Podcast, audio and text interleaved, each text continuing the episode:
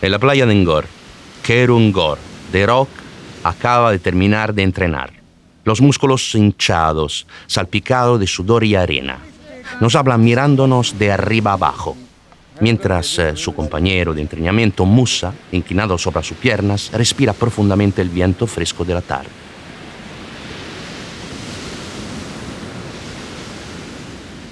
El entrenamiento de luchador profesional, como acabamos de ver, consiste en una rutina larga y muy pesada, que se repite con disciplina todos los días, incluso varias veces al día, sobre todo cuando se acerca una reunión importante. Para convertirse en el campeón del LAMB hay que emprender un camino lleno de sacrificios sin garantías de éxito. La competencia es muy alta y no falta el riesgo de salir lastimado. Megan la pregunta a Rock. ¿Por qué decidió intentarlo? ¿Cuál es la palanca que lo impulsó a tomar esta decisión? Je pratique la lutte depuis, depuis longtemps, ah, depuis mon enfance. J'aimais bien la lutte. Et Llevo la lucha libre desde niño. Siempre me ha gustado y me decía, ¿por qué no practicarla en serio? El buen Dios me ayudó a hacerlo. Todavía no he alcanzado mi meta, pero me gustaría hacerlo para ayudar a mi madre, hermanos, hermanas y colegas. Me gustaría ganar mucho dinero peleando. No lo practicamos por placer, sino para ganar algo. Entonces, si el buen Dios nos ayuda, ganaremos dinero para ayudar a nuestra familia y seres queridos. Luchar es duro. Si no luchamos, no tendremos nada. Era muy débil cuando comencé. Ahora aún no he alcanzado la forma perfecta, pero ya casi lo estoy. Tal vez que la próxima vez que vengas a Senegal me encuentres en la cima. Tal vez yo sea el rey. Inshallah. Eh, roi des arènes, Inch'Allah. Convertirte en el rey, el luchador más fuerte del momento, para poder ayudar a tu familia y la comunidad. La familia senegalesa es un poco diferente a la española en cuanto a tamaño y concepción. A menudo también incluye niñeras, amigos con los que creciste, vecinos. En este país, donde el bienestar ciertamente no es el escandinavo, la familia y la comunidad local a menudo representan un apoyo, un sistema de asistencia mutua, una especie de red de seguridad social con la que se puede contar cuando las cosas van mal, especialmente fuera de los centros urbanos, en pueblos rurales y pueblos pequeños. Por esta razón, desde una edad temprana, los niños senegaleses sueñan con tener éxito en el LAMB, así como en el fútbol o la música. Es una forma de hacer un gran avance, ganar mucho dinero y luego devolver la ayuda que recibieron mientras crecían a sus seres queridos y la comunidad en general.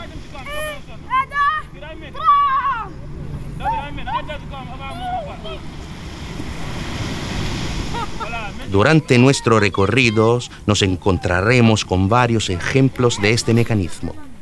Artistas y campeones del deporte que han tenido acceso a una condición privilegiada y por fin pueden hacer algo para ayudar a los demás. Este el sueño con el que también crecen los niños de Dakar, la meta que persiguen cuando se convierten en luchadores profesionales la fuerza que mueve a la rocha cuando se enfrenta a sus oponentes en el centro de la arena, dispuesto a darlo todo para lograr el triunfo. Hemos llegado a Dakar siguiendo la pista del LAMB, la lucha tradicional senegalesa. Contar junto una historia antigua y contemporánea, una historia que se escribe todos los días en las playas de los pueblos pesqueros y los polvorientos suburbios de la capital. Hemos grabado sonidos, testimonio e historias. Conocí a los muchachos que entrenan todos los días junto al océano. Los campeones animando desde las gradas los estadios más grandes del país. Los entrenadores mayores y los niños que sueñan con convertirse en el nuevo Tyson, en el nuevo Bombardier. Los mejores luchadores de la historia. Bombardier ci biir la ilaha illallah la ilaha illallah El mundo del LAMP está probado por héroes míticos e invencibles. Violencia y rituales, negocios y tradición, sudor, polvo y ritmos percusivos hipnóticos. Vinimos por esto, pero descubrimos mucho más. Narradores, río y raperos metropolitanos. Marcas de moda, clubs y galerías de arte contemporáneo. Las sonrisas de los niños y el rugido orgulloso de la multitud. En la frenesía aterradora de la Copa de África.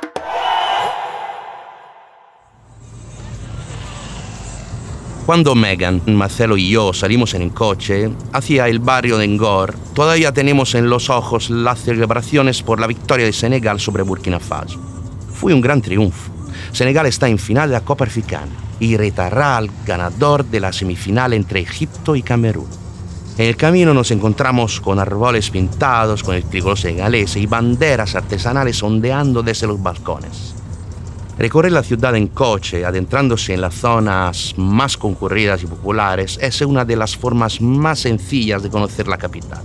La vida en este país transcurre mayormente al aire libre, entre el asfalto y la arena de las calles. Hacia el norte tratamos de abrirnos paso a través de los grandes mercados de la ciudad, caóticos y sobrecargados de productos chinos baratos entre las largas filas de diminutas tiendas de electrónica y baratillas.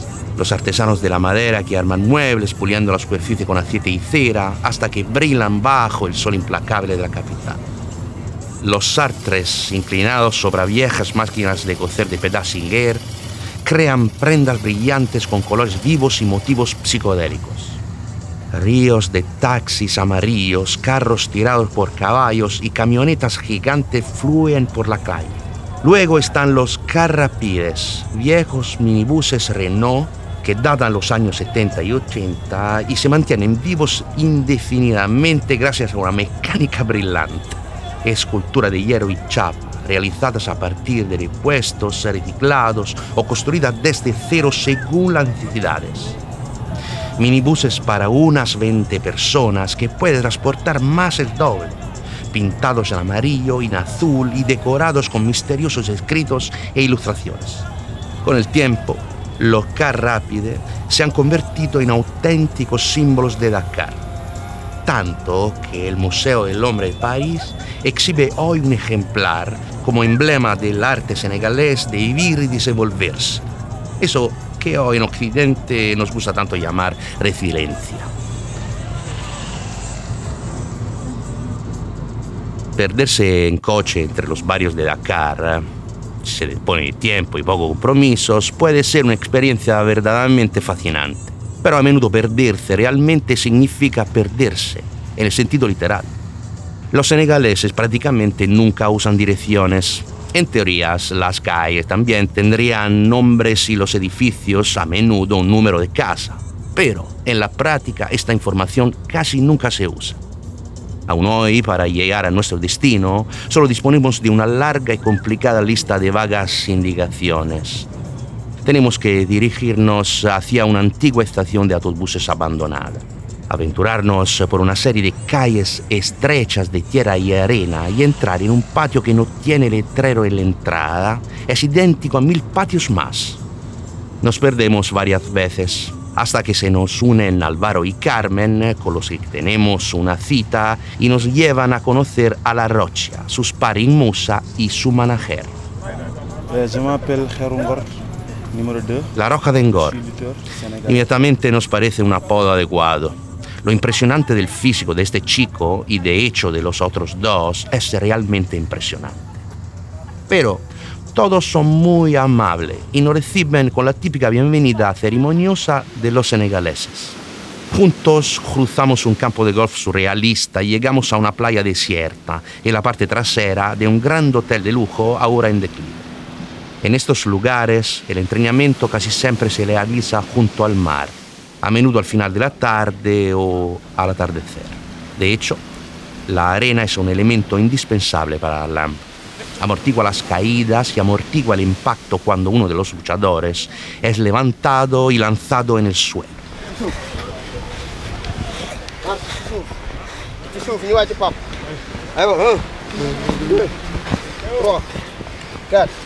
Ci suuf ñu wàcc pap aywa un deux trois quatre cinq. Six. Sept. Huit. Neuf. Onze. Douze. Treize. Quatorze. Quinze. Los muchachos se frotan el cuerpo con ella para secarse el sudor. Y luego, a falta de pesas y maquinaria técnica, la arena te permite de hacer ejercicios mucho más exigentes y efectivos. Claramente, para quien asiste, esta ambientación hace todo mucho más sugestivo. Los combatientes se enfrentan a la orilla del mar, inmerso en la cálida luz del atardecer. Al fondo están estos alzones sobrevolando las piraguas de los pescadores que traen de vuelta a la orilla el preciado cargamento del día. Esta es una rutina muy larga y agotadora. Todos los ejercicios se realizan con el cuerpo libre o como mucho con la ayuda de un neumático de camión grande para ser arrastrado por la playa o para ser levantado durante los ejercicios. Después de los preliminares se lleva a cabo la pelea real y los luchadores simulan las distintas etapas del combate. Trato de grabar todos los sonidos apuntando mis poderosos micrófonos direccionales al centro de la acción. Los golpes, los pectorales chocando entre sí, los gruñidos, las respiraciones, los fuertes golpes en el suelo sobre la arena áspera. Trato de capturar toda la energía de la pelea, el ritmo y la potencia. Y poco a poco se activa en mí un proceso creativo con el que empiezo a visualizar cómo todo esto podría transformarse en un poco para el trabajo de Calab que hemos venido a grabar.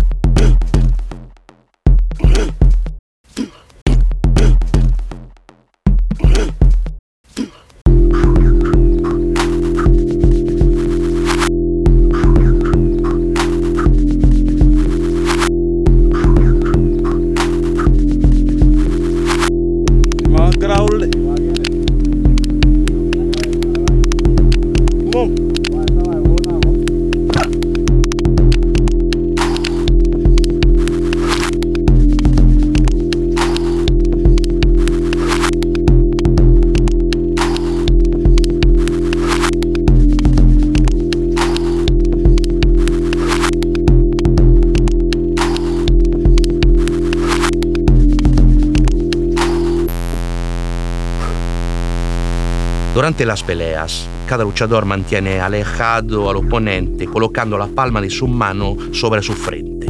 Él lo mira a los ojos y trata de intimidar. Siempre hay una fase de éxtasis, de estudio, que pueda durar minutos. Luego, cada uno intenta agarrar el traje que rodea la cintura del otro y a partir de ahí enganchar la pierna, el tobillo de un oponente para intentar desequilibrarlo y volcarlo. Todos los músculos están tensos en este esfuerzo. Obviamente, en los entrenamientos los chicos no usan los puños en la cara como en los partidos oficiales. A lo sumo los simulan como la mano abierta, a ver si son capaces de marcar. En unas semanas La Roca tiene una reunión importante y seguro no quiere romperse la nariz comprometiéndolo todo. Pero aún así es un espectáculo bastante aterrador continúan durante un par de horas.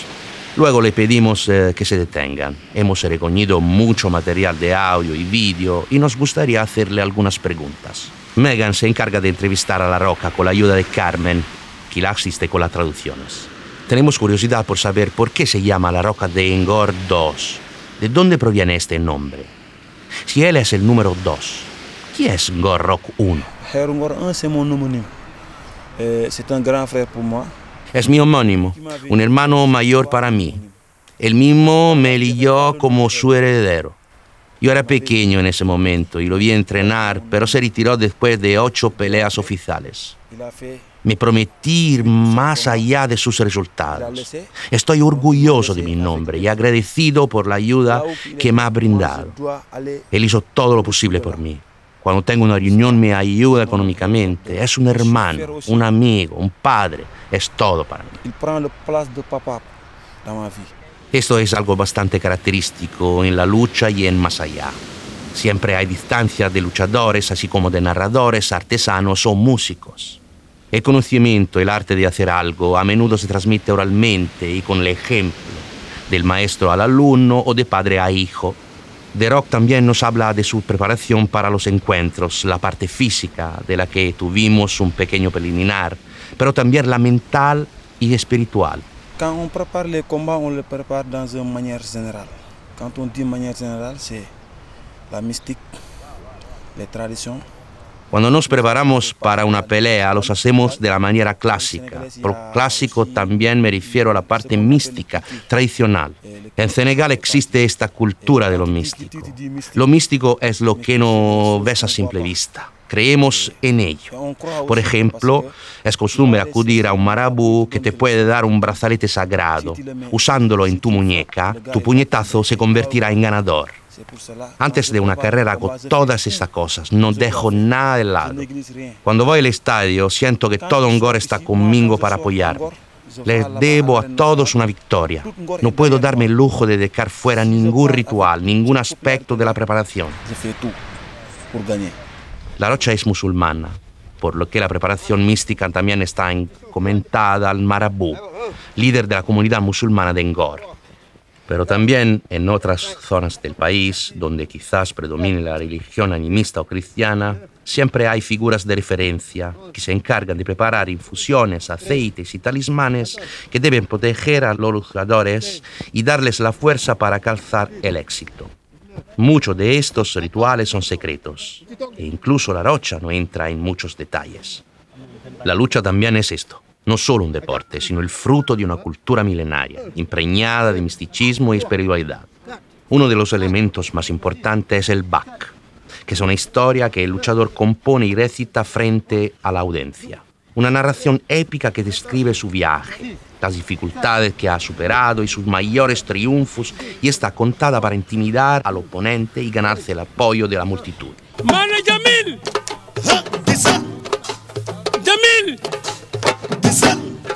Seydou Jamil. Seydou Jamil maandu moo rafet melo maa xam Seydou Jamil. Maa bëgg Seydou Jamil. Es un elemento que forma parte del LAMB desde sus inicios y que representó, entre otras cosas, una excepción a las estrictas reglas que antaño dividían a la ciudad en castas. En la época precolonial, en la cúspide de la jerarquía social, se encontraban nobles, notables y otros hombres libres como terratenientes, ganaderos y pescadores. Luego las castas de los artesanos manuales y la de los artesanos de la palabra, es decir, los griots. En la base de la pirámide estaban los esclavos. La tarea de contar las historias obviamente estaba comentada a los griots, los únicos depositarios eh, del conocimiento. Preservar el conocimiento, transmitirlo de generación en generación, de padre a hijo, era prerrogativa exclusiva de estos narradores.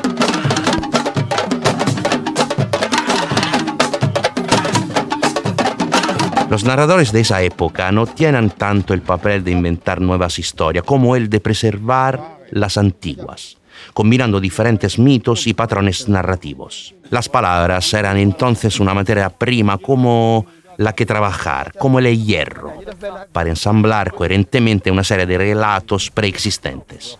Por eso los griots no eran considerados artistas brillantes, sino guardianes fiables de la verdad. De hecho, la cultura africana es tradicionalmente oral, una característica que a hoy influye en muchos aspectos prácticos de la vida cotidiana. Como descubrimos, por ejemplo, nadie usa direcciones.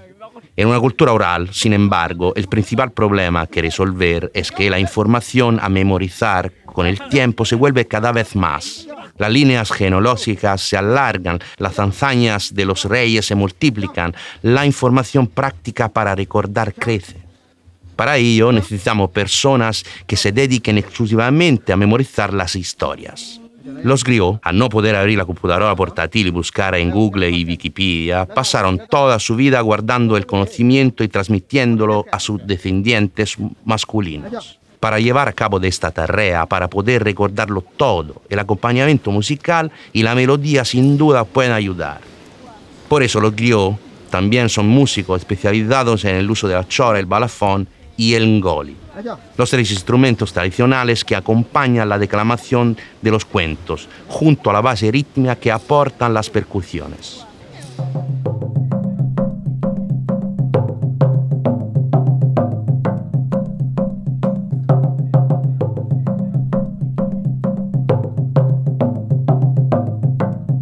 Otro lado, la música tiene un papel fundamental y acompaña la vida de los senegaleses en todos los rituales y celebraciones más importantes. incluso el LEMP. Los entendemos, es algo muy parecido a un ritual y por lo tanto no es una expresión. La expresión está representada principalmente por el hecho de que los luchadores en el pasado eran los únicos capaces de usurpar el papel de narradores, reservando exclusivamente para los griots. Aún hoy existen ejemplos de back muy famosos y de mucho éxito que, compartidos en YouTube y otras redes sociales, se han vuelto muy populares con el tiempo. Los niños la recitan en la calle a coro, como si fueran canciones de hip hop. Adentrarse en el mundo del lemb, se descubre cuánto está vinculado a las diferentes formas de expresión artística, mitología, danzas y música tradicional. No falta nada en el gran espectáculo de la lucha libre. Por eso es algo que está en la frontera entre el deporte, el entretenimiento, el arte y la magia, algo único. Gracias a la Roca de Engor, hoy hemos entendido cuáles son las ambiciones que mueven la voluntad de quien aspira a convertirse en campeón del LAMP. Grabamos los sonidos de la pelea de cerca, los capturamos en vivo a solo unos metros de distancia. Mañana conoceremos a un griot muy especial y grabaremos con él las hipnóticas melodías de la chora y el balafón para Calab.